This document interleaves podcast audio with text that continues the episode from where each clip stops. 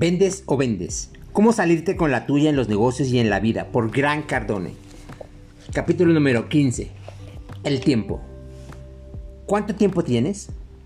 La persona más poderosa del mundo tiene 24 horas para hacer lo que necesita resolver.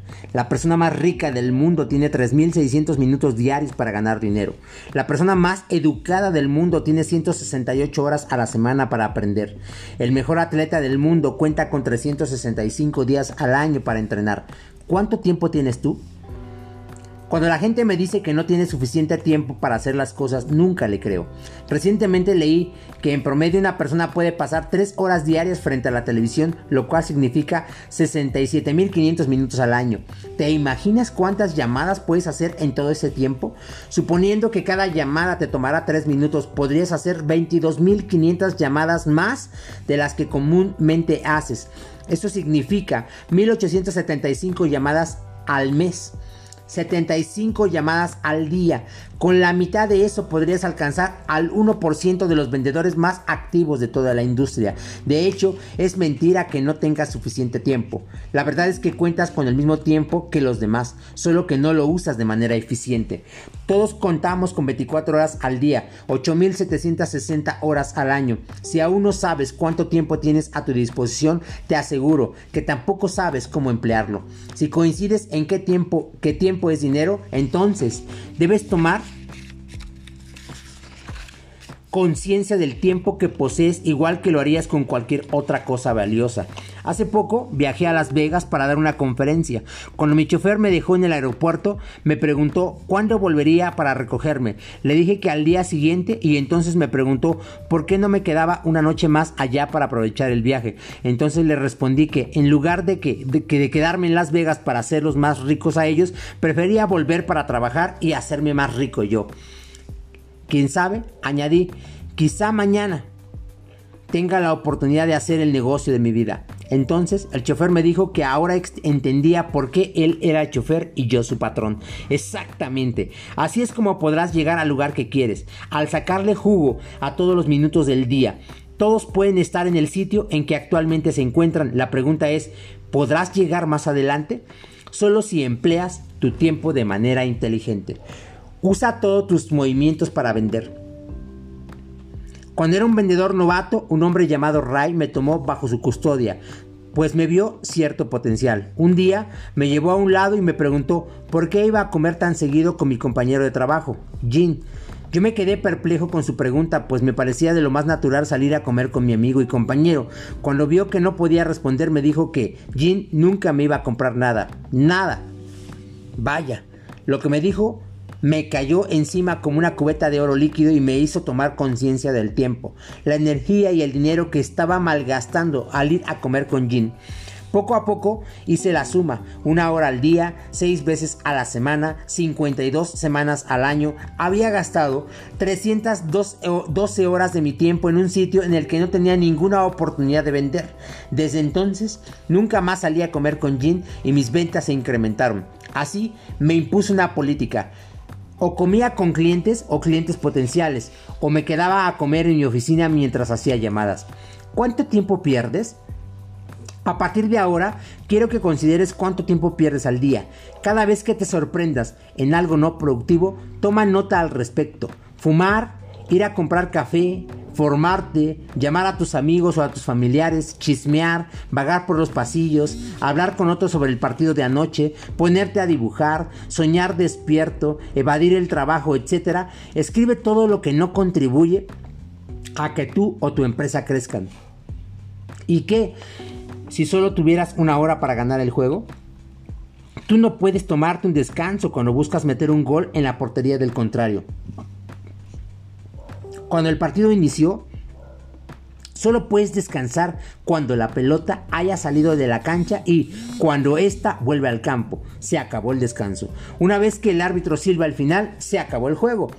Quien le saque más jugo a su tiempo conseguirá lo que quiere. Toma la decisión de controlar tu tiempo y el tiempo que dejará dejará de controlarte a ti.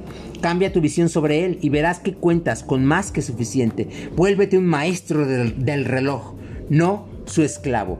La oportunidad para ir a comer. Un compañero y yo estábamos en una cita con un grupo de clientes potenciales. El grupo nos puso a mi compañero y a mí en lugares juntos, por lo que solicité que nos dieran dos mesas. ¿Por qué? Porque yo no podía venderle nada a mi compañero y tenerlo a un lado significaba perder una oportunidad. El objetivo era estar cerca de la mayor cantidad de clientes potenciales que pudiéramos no comer con él. Yo me asenté en una mesa y él en otra con lo cual duplicamos nuestras posibilidades. Aprendí esta lección cuando era vendedor novato y malgastaba mi tiempo al comer con Jin. Incluso el día de hoy no voy a comer con mis colegas o el supervisor, ni siquiera con mi jefe. Necesito pasar tiempo con mis clientes. Ir a comer con tu jefe no te garantizará seguridad laboral. Vender mucho, sí mi regla es, si trabajan conmigo no me van a comprar y por lo tanto no puedo salir a comer con ellos. Necesitas trabajar tu carrera como vendedor de la manera en que los políticos se comportan cuando están en campaña. Ellos no llaman a la gente que votará por ellos, en cambio hablan con lo que aún no decide su voto. En la actualidad empleo el tiempo de los desayunos las comidas y las cenas con clientes o clientes potenciales. Estas citas incluyen a cualquier persona a la que pueda venderle algo, aunque sea en el futuro. incluso cuando no tengo una cita para comer con un cliente, me aseguro de ir a donde pueda ser visto. Vayan muchas personas y pueda tener la suerte de encontrarme con un cliente potencial. Las personas que salen a comer son compradores calificados. Se trata de gente que trabaja, banqueros, aseguradores, vendedores, etc. Estas personas son las que compran tus productos. Sal y estate con ellos. Sé visto con ellos. Conócelos. E encuentra un restaurante al que vaya gente calificada. Y ve continuamente hasta que domines el lugar. Ve ahí hasta que seas conocido y luego encuentra un nuevo lugar. Familiarízate con el dueño y las meseras. Haz que todos ahí sepan tu nombre de pila. Entonces entenderá los patrones de conducta. Ve a los sitios a los que van a comer tus clientes y deja que te vean. Personalmente prefiero ir a los sitios más exclusivos, pues allí van los mejores compradores. Aristóteles Onassis, el gran magnate de los yates, tenía razón al comer en los lugares más caros cuando era joven. No lo hacía porque tuviera el suficiente dinero para pagarlo, sino porque así tenía la oportunidad de estar con gente que pudiera comprar sus productos. Él quería estar cerca de las oportunidades y del éxito. Una vez le hice una venta a un agente de seguros y le dije que lo invitaría a comer como un gesto de agradecimiento por hacer negocios conmigo. Lo busqué en su oficina donde también me esperaban su esposa y su hija para ir a un restaurante, a su restaurante favorito. En aquel momento no sabía lo que sé ahora y me comencé a preocupar por el, monto de la cuenta. Tan solo cinco minutos después de que nos sentamos, el agente me presentó a un amigo suyo que estaba en otra mesa. El agente le dijo a su amigo, Vic, este es el joven del que te hablé. Inmediatamente después Vic sacó su tarjeta y me dijo, quiero uno igual al que le vendiste a él. ¿Puedes mandarlo hoy a mi oficina? Comer fue afuera incrementa tus ventas. Este Tupperware ese Tupperware en el que guardas tu comida hecha en casa, con la que te ahorras el dinero que te costaría comer afuera, en realidad significa pérdidas por cientos de miles de pesos. Sal, déjate ver, mézclate con la gente y ponte en el mercado. Usa el tiempo de la comida para tener citas con clientes y no pierdas el tiempo con colegas del trabajo. Tus ahorros jamás te llevarán a ser millonario. En cambio, puedes comprar el camino para convertirte en uno. Deja de ahorrar y comienza a hacer que la gente te vea, te ponga atención y te compre cosas. Mi esposa es actriz de Hollywood y un día le pregunté cuál era el mejor lugar para que la gente de la industria me viera. Ella me dijo que ese lugar era el IBI. Pues bien, adivina dónde fui a comer. La gente se acuerda de las personas a las que ha visto y olvida a las que no. Es más, algunas personas toman como una señal el hecho de toparse contigo. La hora de la comida es un asunto de negocios y de oportunidades, no de alimentos, amigos y familia. La comida es el momento ideal para hacer contactos y demostrarle aprecio a tus clientes. Utilízalo, trabájalo, trabájalo a tu favor y tendrás una mina de oro. Sácale provecho a tu día y deja de desperdiciar el tiempo. Mucha gente se pregunta si alguna vez tendrá oportunidad de sentarse y relajarse claro que lo hay, pero llegará después, cuando hayas alcanzado tus objetivos y tus sueños sean realidad.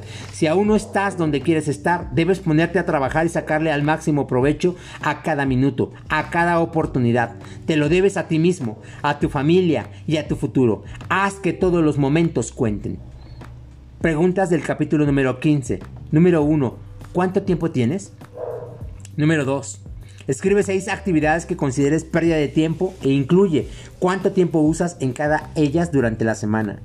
Número 3. Multiplica las cantidades anteriores por 52 y luego por 20 y calcula el monto que cada una de esas actividades te cuesta en tiempo y dinero. Escribe las dos actividades que te hagan ganar más dinero y cuánto tiempo inviertes en cada una.